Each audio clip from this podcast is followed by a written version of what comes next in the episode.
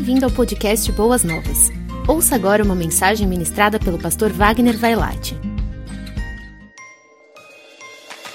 Como é gostoso nós estarmos nos bastidores da igreja, às vezes aqui no fundo, andando pelo corredor, e ver a igreja louvando a Deus. Lá no, no meu gabinete eu tenho o privilégio de ligar a televisão e assistir vocês, não é? Enquanto tudo isso acontece, enquanto eu me troco e etc. É comovente ver a igreja de Deus louvando. Eu não tenho dúvidas que Deus habita nos louvores do seu povo. Deus habita, Deus tem prazer, Deus tem prazer em estar com o seu povo em cada ajuntamento. Por isso, nessa série falando sobre é, comunhão, intimidade com Deus, chegamos hoje à verdadeira adoração. A Bíblia está sempre nos dizendo que Deus procura adoradores, como se Deus passeasse por esses corredores procurando adoradores, que o adorem em espírito e em verdade, como nos diz as Escrituras Sagradas.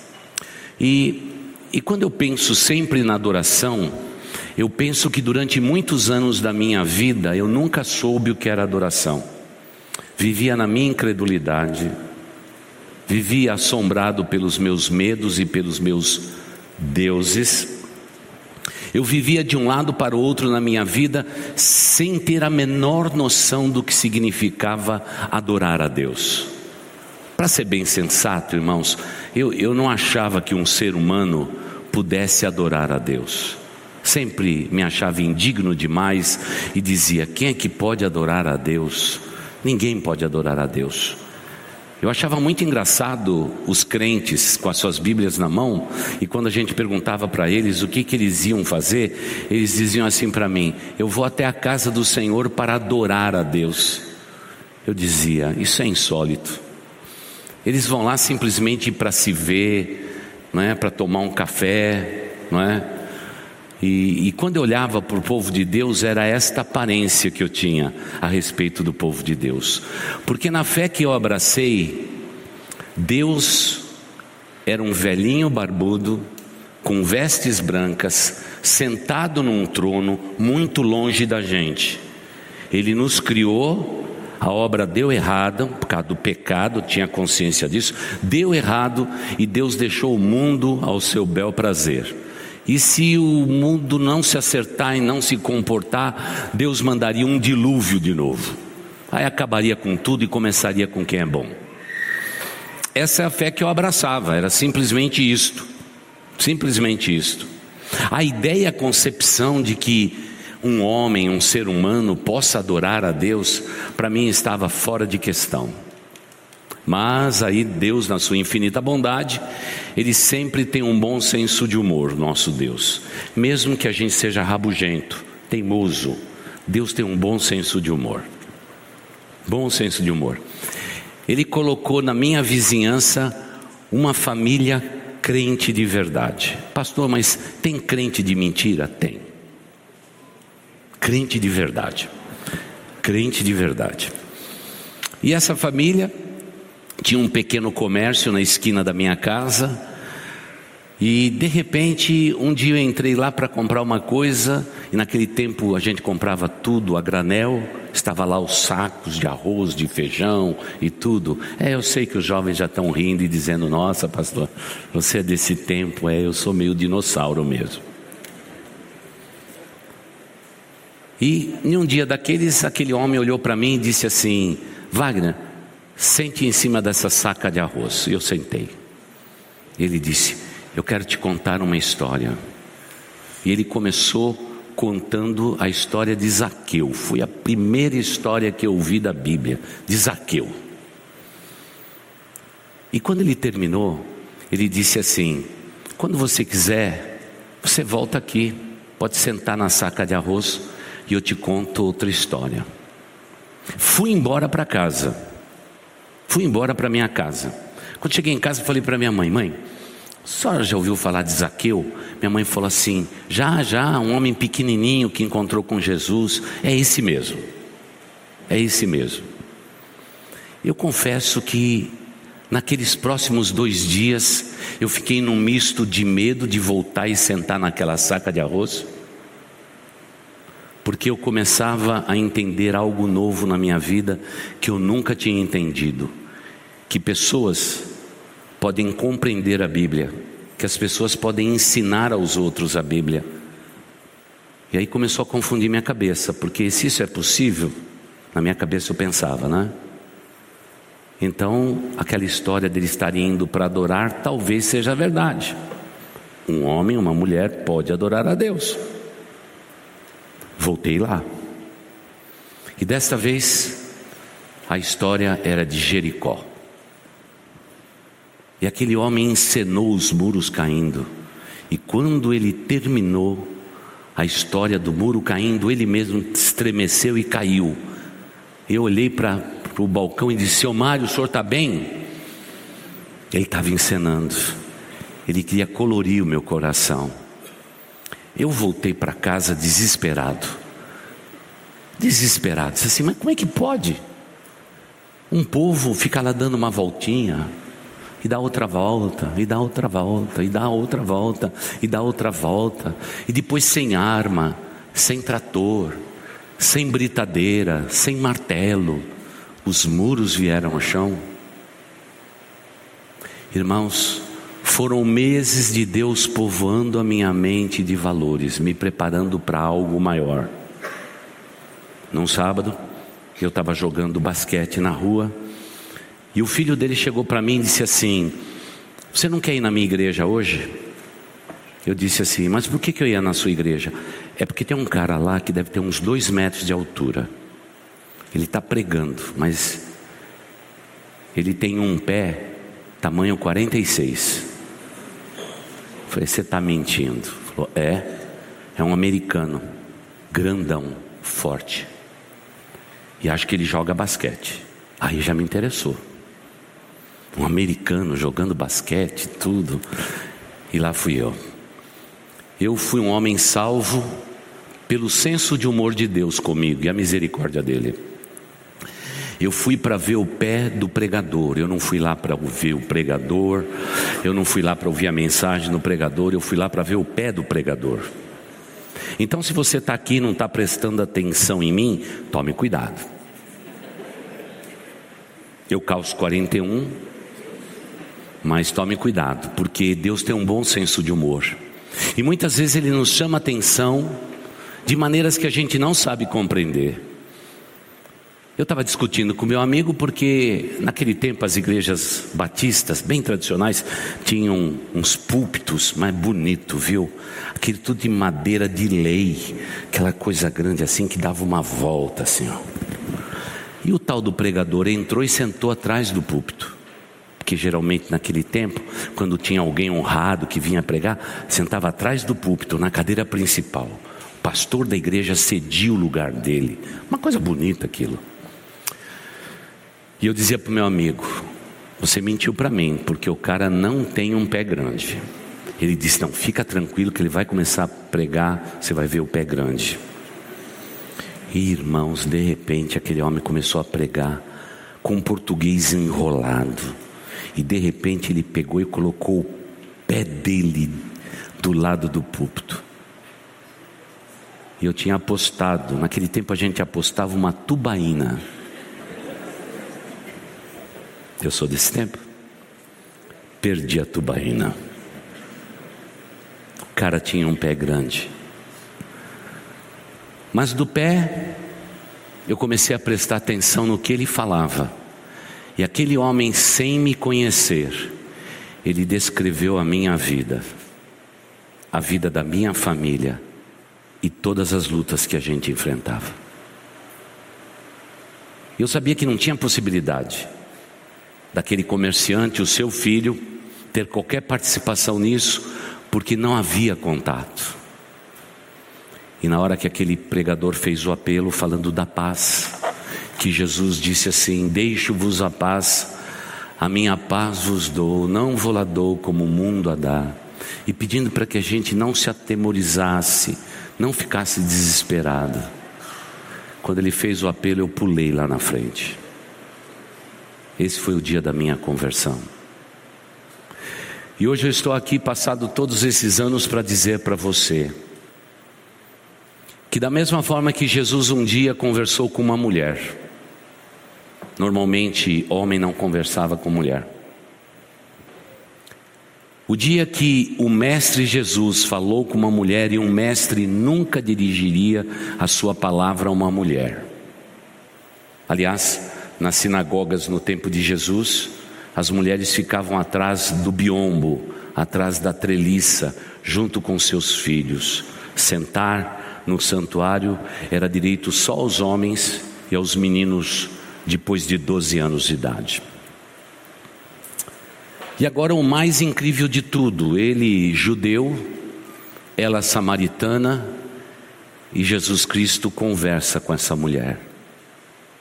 Jesus, desde quando chegou na beira daquele poço, Jesus sabia que viria uma mulher àquele lugar e a reputação dela é duvidosa. Mas o nosso Deus, ele não está preocupado com o pecado do ser humano, ele quer salvar o ser humano. Nós, seres humanos, é que cuidamos muito da vida dos outros e do pecado dos outros, avaliando, aquilatando. Nosso Deus se preocupa em salvar, é para isso que ele veio. Ele é um Deus de amor, ele não pode negar-se a si mesmo. E agora começa um diálogo entre Jesus e aquela mulher. E Jesus foi oferecido naquela hora e disse assim: mulher, me dá de beber. A palavra dá-me de beber era, era muito clara naquele tempo, porque o poço não era muito profundo, mas a distância entre a superfície e a água era um tanto quanto profunda, não era fácil, você tinha que ter alguma coisa para tirar. E aquela mulher disse assim: é, Como? Cadê a sua vasilha? Cadê o seu pote? Você não trouxe e você, portanto, não tem o que tirar. E Jesus agora começa a chamar a atenção daquela mulher. Para mim, foi uma saca de arroz e eu sentado nela, quando Deus começa a chamar a nossa atenção. Às vezes é um aviso pequenininho, não pise na grama, às vezes é um outdoor dizendo: Eu te amo, meu filho, eu te amo, minha filha. Mas esse é o nosso Deus que está sempre buscando a quem ele deseja salvar. E agora Jesus Cristo começa a chamar a atenção daquela mulher. E curiosamente Jesus diz o seguinte: mulher, eu sei que vocês conhecem bem a história, mulher, se você soubesse quem é que te pede água, seria você que pediria água. Ele bastou dizer isto, a mulher já começou a argumentar. Às vezes alguns maridos dizem assim, pastor, mas por que será que as mulheres elas gostam de argumentar? Elas já nasceram assim. É um defeito de fabricação que veio lá do paraíso. Todas as filhas de Eva gostam de perguntar. E se você, marido, não der atenção, elas conversam até com cobra. Escuta o que eu te digo. E ela tentou argumentar. E Jesus Cristo entra na argumentação dela. Ele entra na argumentação dela. E aí a mulher entra com aspecto espiritual. E ela está falando do povo samaritano. Povo samaritano é o que a gente chamaria hoje do povo que ficou em cima do muro. Na hora de divisão dos reinos, eles não ficaram nem para lá nem para cá, não tomaram posição. E judeu não gosta nunca de alguém que não toma posição. Se tem uma palavra que combina com o povo judeu, é esta: sim, sim e não, não. Judeu é assim. Ou é ou não é. Não tem posição intermediária. E os samaritanos ficaram exatamente no meio disso tudo. E ele só tinha um aspecto de religiosidade. Jacó, quando passou por aquelas terras, ele escavou um poço. E não somente agradeceu a Deus por aquele poço, mas perto daquele poço também adorou a Deus. Não houve altar, mas ele adorou a Deus agradecendo por aquele poço. A mulher já entra no assunto espiritual, dizendo: Olha, é, é meio confuso tudo isso que está acontecendo. O Senhor falando comigo e tudo isso acontecendo. Você que água não tem como tirar, e agora é uma situação mais difícil. Vocês judeus dizem que Deus só pode ser adorado lá. E eu digo, junto com o meu povo, que nós adoramos aqui nesse lugar, do lado do poço que Deus nos deu. Deus cuidou de nós.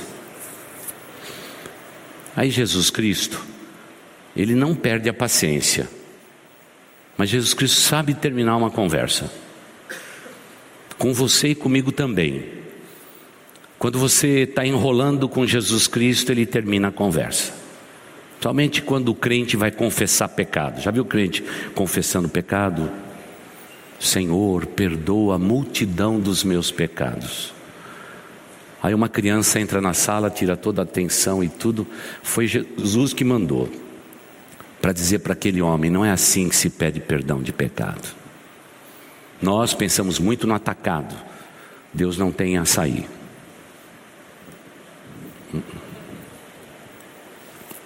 Pecado é confessado um a um na presença de Deus, nada por atacado. Por isso que há distrações na nossa vida. E aquela mulher entrou com uma distração que Jesus fez. Trouxe ela de volta para o diálogo e disse uma palavra: Mulher, vamos fazer o seguinte, para a conversa ficar boa, para ser legitimada, porque é incomum um homem falar com uma mulher nesse tempo, ainda mais desconhecidos. Então faz assim: vai buscar o teu marido traga ele aqui e nós vamos conversar onde Deus é adorado. E aí ela imediatamente terminou a conversa, não é? Porque Jesus Cristo, sabendo quem ela era, seu estilo de vida, disse assim: Traga o teu último marido. Era mais ou menos isso que ele quis dizer na língua grega: Traga o seu último marido. Aliás, esse último marido não é seu, você pegou de outra pessoa. Vem aqui e converse comigo. Pronto, acabou a conversa. Mas curiosamente, nesse diálogo entre um Deus Santo e uma mulher pecadora, Jesus Cristo vai ensinar, sabe o que? Adoração. Isso é intrigante. Ensinar adoração num momento como este. Se ele estivesse na sinagoga e os levitas estivessem do lado de fora adorando, Jesus ensinar de adoração ficaria perfeito. Mas sabe, irmãos, Deus não pensa como nós pensamos, Deus não age como nós agimos. A Bíblia diz que os pensamentos de Deus não são os pensamentos dos homens, Deus age da maneira que Ele quer. É como o Espírito de Deus, como o vento, sopra onde quer. E agora Jesus Cristo fala de algo sublime: o poder da adoração de um ser humano, ou seja, a verdadeira adoração. Irmãos, esse é um dos pontos mais lindo, mais precioso da nossa vida humana. Como que homens pecadores como nós, na beira do poço da nossa existência, no meio da complexidade dos nossos erros e acertos, no meio dos nossos pecados, dos nossos enganos, Deus tira de pessoas como eu e você o louvor que lhe apraz. Isso é inacreditável, irmãos. Esse é um dos verbetes da vida cristã que, para mim, é um dos mais lindos, um dos mais sobrenaturais: a adoração. A adoração. Porque o que Jesus Cristo está ensinando aqui é tão poderoso que nós vamos fazer isto por toda a eternidade. Isso não é uma coisa passageira. Adoramos aqui, adoram, adoraremos na eternidade. O que nós teremos de melhor para entregar a Deus na eternidade é o louvor e a adoração. Deus não está falando de calibre de voz, Deus não está falando de qualidade musical, Deus está falando de um coração adorador. Nós temos hoje pessoas nos assistindo pela internet, o Brian está aqui interpretando, e esses queridos não conseguem ouvir, mas eles conseguem adorar. E glória a Deus porque eles conseguem adorar. Não é? Olha, nós temos aqui um surdo bonito aqui na minha frente.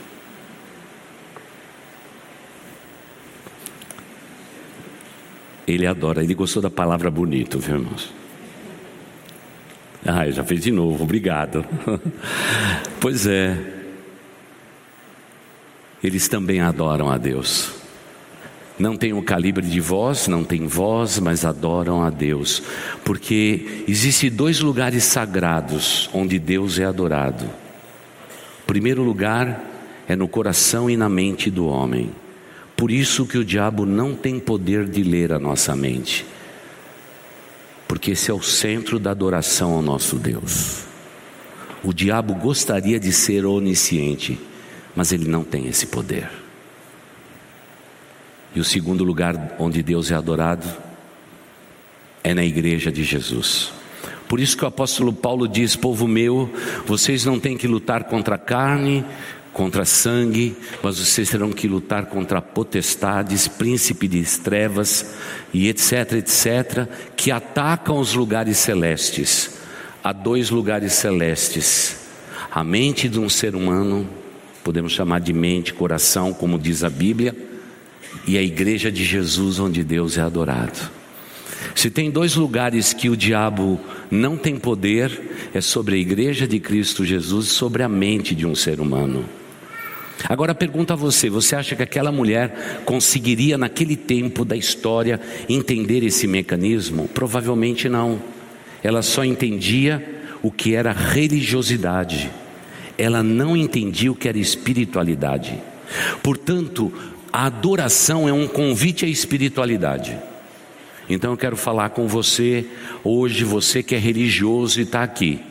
Você é uma pessoa que cumpre os mandamentos de Deus, você obedece a Deus e tudo que você faz na sua vida é baseado numa religiosidade. Deus está procurando nesta igreja, através da internet, adoradores que o adorem em espírito e em verdade. Porque estas pessoas são espirituais e não são religiosas. Eu, durante muito tempo da minha vida, eu só fui uma pessoa religiosa. Deus não busca neste auditório ou fora dele religiosos. Deus quer ter um relacionamento pessoal conosco, porque Deus quer agigantar dentro de nós a espiritualidade.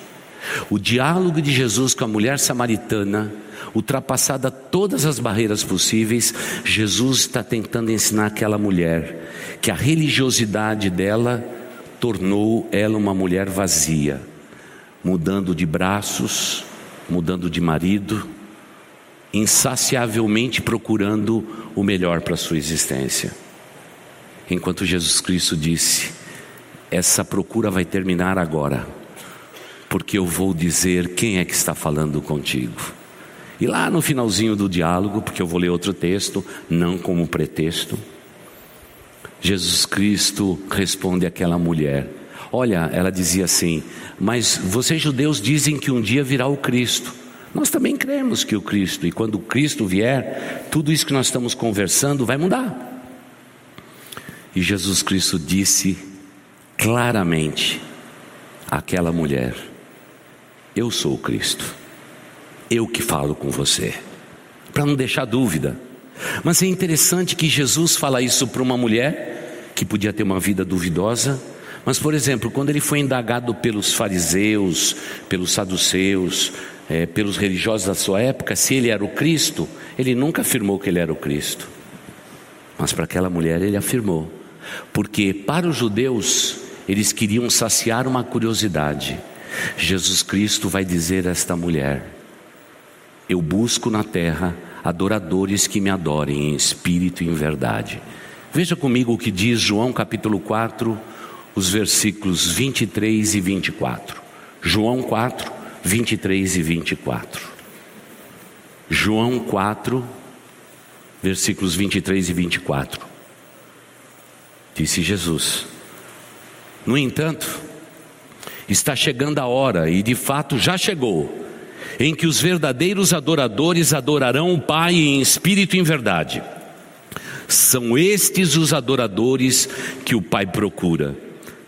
Deus é espírito e é necessário que os seus adoradores o adorem em espírito e em verdade. Deus continua procurando, mas, pastor, Deus é onipresente, é onisciente, Ele tem tudo o que Ele precisa, por que, que Ele procuraria? Ele já sabe onde estão os verdadeiros adoradores. Não, o que Deus está dizendo aqui nesse texto não é se Ele sabe ou se Ele não sabe. Ele quer saber o seguinte: se você sabe que você é um adorador de verdade, que possa adorá-lo em espírito e em verdade. A busca não é de Deus, a busca é nossa. É interessante que às vezes a gente fica dizendo assim: Deus está procurando o quê? Ele sabe tudo. Não, não, Ele está tentando dizer para mim e para você, numa manhã de domingo como esta: Ei, você já me encontrou? Porque se você me procurou, você vai me achar. Se você me buscou, você vai me encontrar.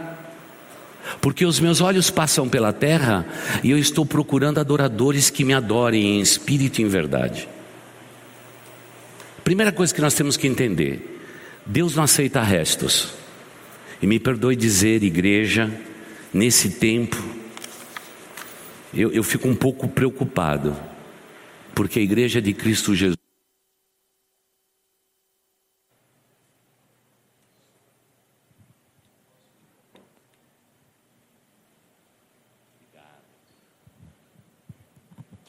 Obrigado, queridos. Agora perdi meu raciocínio.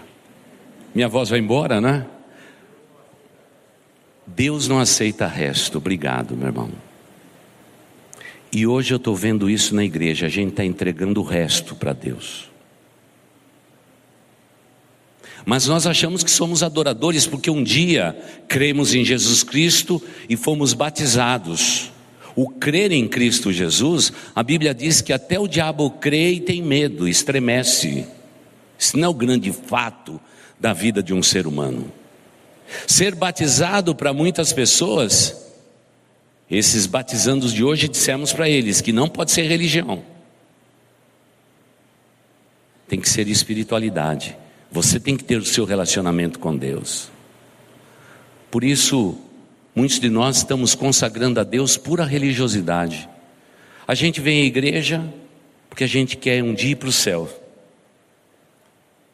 Então, vou contar uma história para vocês. Irmãos em Cristo, acabei de ler na Bíblia que o céu e o inferno não existem. Para dizer a verdade, o céu existe, mas o inferno não existe. Imaginou que blasfêmia? Você voltaria a semana que vem aqui? Se a condenação não existisse? Se você responder, pastor, eu não voltaria porque você é um religioso ou uma religiosa. Porque os budistas voltam. Os seguidores de Alá voltam. Mas por que você não voltaria? Irmãos, nós somos mais religiosos do que a gente imagina. No entanto, Jesus Cristo está buscando verdadeiros adoradores que o adoram em espírito e em verdade. Mas, pastor, a palavra resto ficou muito pesada, pastor. Melhora isso aí. Tá bom, eu vou melhorar. Deixa, me dá uma chance de eu melhorar. A gente faz mais ou menos assim. Estou lá em casa e a gente diz assim: que oração? Já é 8h15. Vamos tomar café, vamos tomar banho e vamos para a igreja. Ah, mãe, e de novo para a igreja? Então, esse é o ato dos cristãos hoje. Aí bota todo mundo dentro do carro e vem tudo para a igreja. O marido fica preocupado dizendo assim: esposa, vamos cedo porque tem lugar no estacionamento, senão eu vou ter que estacionar na rua. É, vem para chegar cedo porque quer pegar estacionamento para não estacionar na rua. E depois vem aqui, ah, eu estou cheio de saudade é, dos irmãos da igreja. E aí tudo vai virando o resto, irmãos. Porque, primeiro, a família nem se preparou. Nem se preparou. A preparação nossa é colocar toda aquela turma, empurrar para dentro do elevador e diz: vamos para a igreja. Não teve preparação antes. Não teve. Eu sei que Deus não está pedindo mais sacrifício de animais, igreja. Mas se Deus pedisse sacrifícios, como descrito em Levíticos, irmãos, dá trabalho. Vamos sacrificar. Ele diz assim: é, mulher, pega qualquer bicho que está morto aí na geladeira e vamos lá oferecer para Deus. Não, não é assim. Sabe aquele frango com o pescoço torcido? Vamos levar ele mesmo. A gente queima no altar de Deus e glória a Deus. Não, você tem que ir no meio do rebanho. Se você não possui um rebanho, você tem que pagar o preço.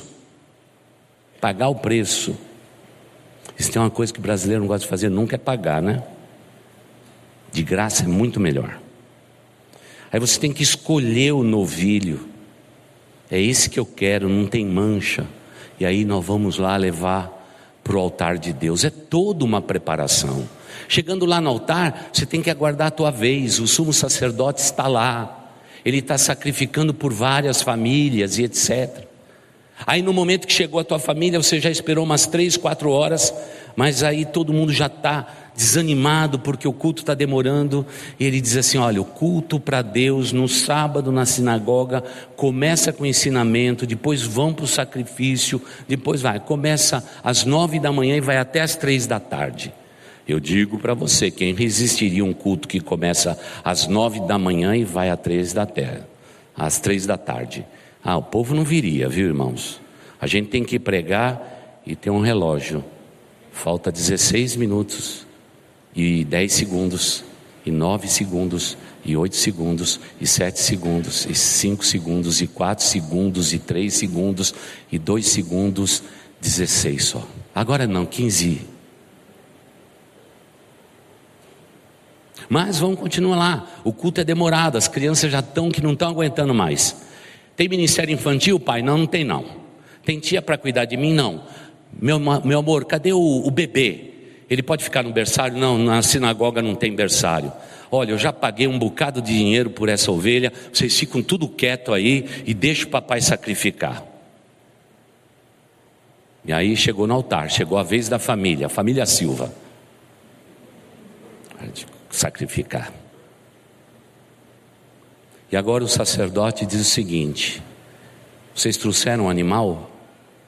Rico levava uma ovelha, pobre, que nem Maria e José, levava pombinho ou rolinhas. Não tinha muito dinheiro, ia fazer isso. Falei, então agora vocês vêm aqui, e agora a família Silva vai adorar a Deus. Primeiro, para adorar a Deus, vocês podem vir do jeito que vocês quiserem, mas quando vocês chegam aqui, tudo muda. Ensine aos seus filhos, imponham as mãos no cordeiro. Todo mundo tinha que pôr a mão no cordeiro. Você imagina as mulheres, né? Que não gostam de ver ninguém sofrendo, ninguém morrendo. A mulher ia lá, colocava a mão, dizia assim: Mas tão bonitinho, vamos levar para casa. Não, não, isso aqui é a Deus, é consagrado ao Senhor. Nada de levar para casa, mulher. Mas vai matar o bichinho? Vai, vai matar o bichinho. Então todo mundo impunha as mãos. Segundo a tradição judaica, eles transmigravam seus pecados para aquele humilde cordeirinho sem mancha.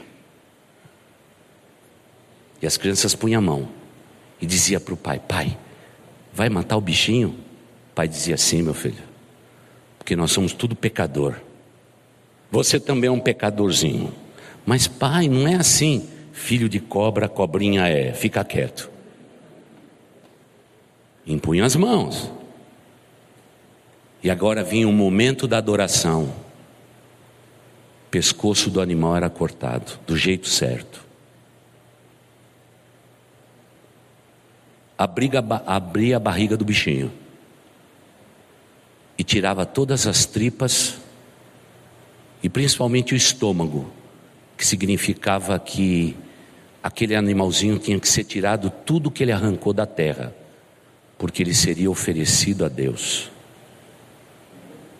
E tudo isso nos olhos das crianças, todo mundo vendo. E agora então era o momento de colocar no altar de Deus, separar em bacias, em baixelas de ouro, as entranhas do animal, o sangue seria colocado numa baixela de cobre, porque o sangue do animal e o sangue humano, ele é corrosivo. A glória de Deus não permitiria isso, então colocaria no cobre, não na, na baixela de prata ou ouro tudo tinha o seu significado. E agora a família Silva vai se ajoelhar. E agora esse animalzinho vai ser queimado no altar. Irmão, você já viu ovelha sendo queimada? Eu nunca vi, mas o cheiro não deve ser bom, viu? Era assim. Tudo isso para dizer um verbete da vida cristã: adoração. Você percebe que dá trabalho? Por isso que eu digo que nós, quando chegamos aqui para adorar o nosso Deus, a gente nem se prepara para isto. Eu já fui pastor de uma igreja em que as mulheres vinham cheirando coxinha assada. Fazia a comidinha lá para todo mundo e vinha do mesmo jeito, vinha com avental e limpando a mão nos, no avental porque morava do lado da igreja, irmãos. Não tinha preparação.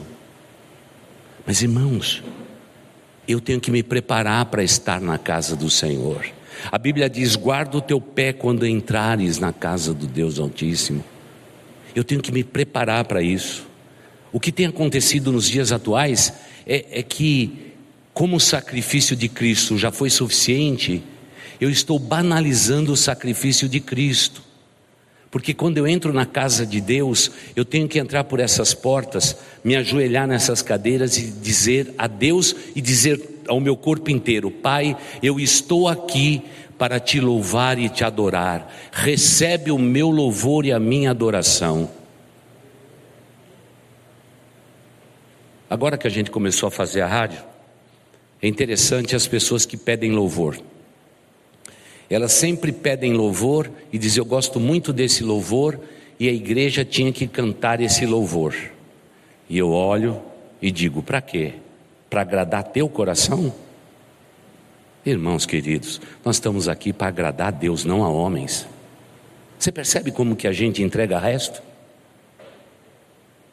A gente entrega pedaços da nossa vida. Eu fico imaginando a responsabilidade de uma equipe de louvor, por exemplo. Eu fico imaginando quem toca, quem canta, o juízo severo de Deus sobre essas pessoas que estão conduzindo o povo de Deus no louvor e na adoração. Que responsabilidade! Que responsabilidade!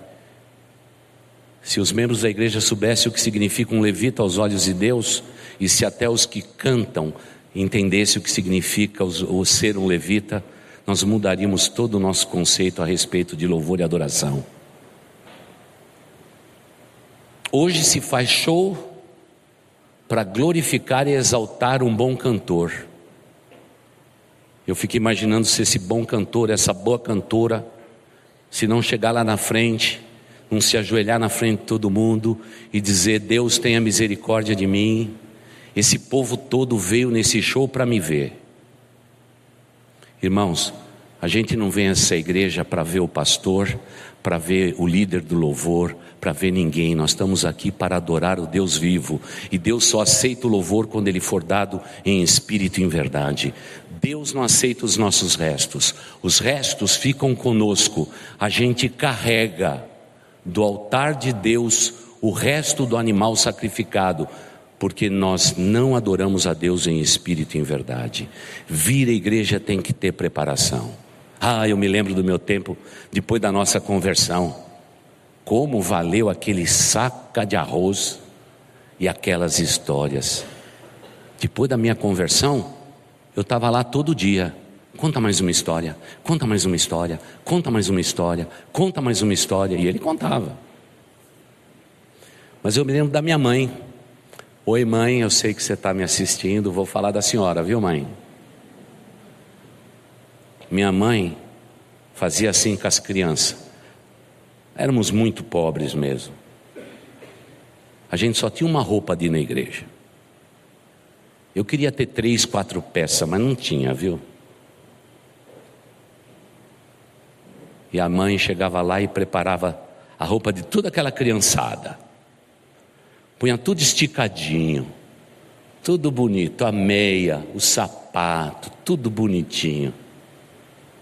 Eu aprendi a adorar a Deus com a minha mãe. Eu não aprendi a adorar a Deus com o meu pastor. Aprendi a adorar a Deus com a minha mãe. E minha mãe, fritando uma batata no sábado, dizia para os filhos: Vocês já oraram a Deus? Vocês já confessaram os seus pecados a Deus? Amanhã é dia de ir na casa do Deus Altíssimo. Quando chegava a noite, arrumava tudo. Aí a gente ficava tudo bonito. Papai passava brilhantina nos meninos. Ficava todo mundo com o cabelinho para o mesmo lado. Era bonito aquilo, viu? Bonito, a gente ia.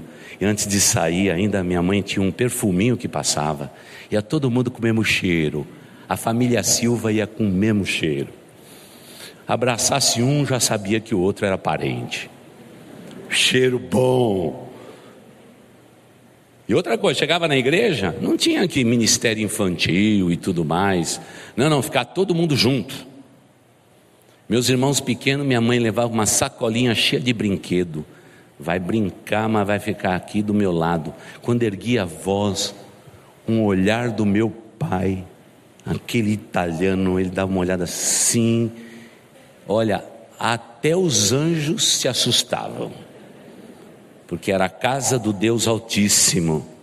Nós temos que ter respeito e reverência na casa do Deus Altíssimo. Ainda para ajudar, minha igreja tinha duas plaquinhas penduradas nas paredes: oração e do outro, silêncio.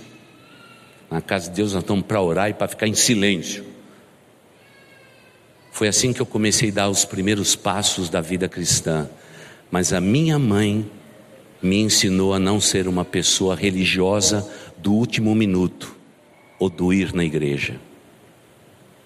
Dias atrás, um irmão chegou para mim e falou: Pastor, como é difícil vir na igreja. Desde que eu me converti, pastor, que luta é vir à igreja. Eu falei: É mesmo, irmão? Que luta que você tem aí? Ele falou: Pastor, sair de casa é um problema, pastor.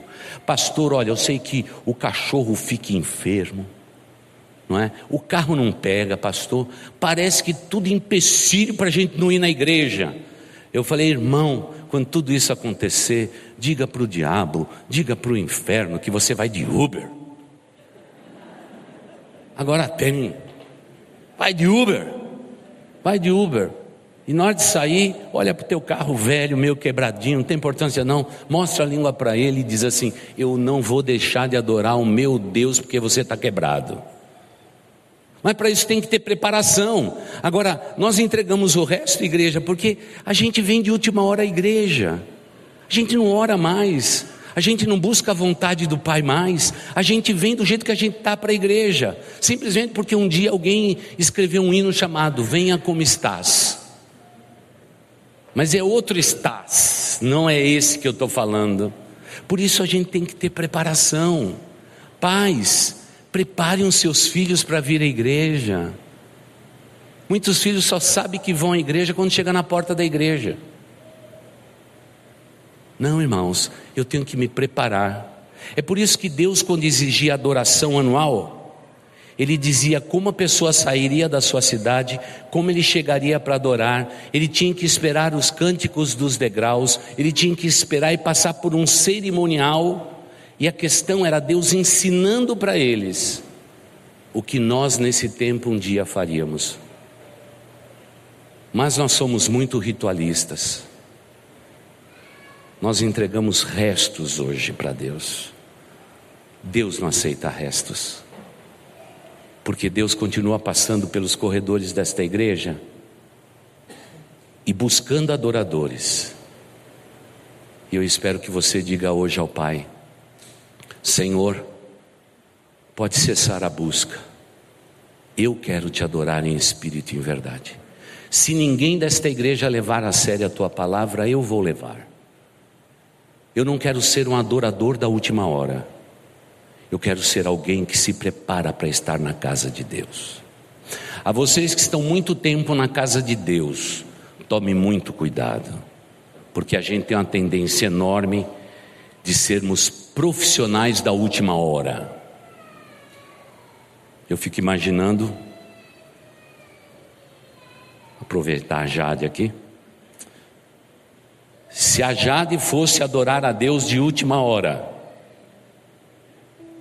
eu já fui numa igreja que a turma disse assim: é, Pastor, vamos cantar um louvor? Eu disse assim: Vamos. Olha, eu vou buscar um homem que, que toca violão. E o que, que nós vamos cantar? A gente canta qualquer coisa. O nordestino diz assim: Vamos cantar qualquer besteirinha aí, pastor. Não. A música já está aqui separadinha com as suas cifras. Essa turma não chegou aqui de última hora. Eles tiveram que ensaiar. Eles têm que se preparar. Mas se eles vão nos conduzir no louvor e na adoração, então eu tenho que estar preparado, você tem que estar preparado. Hoje nos falta muito.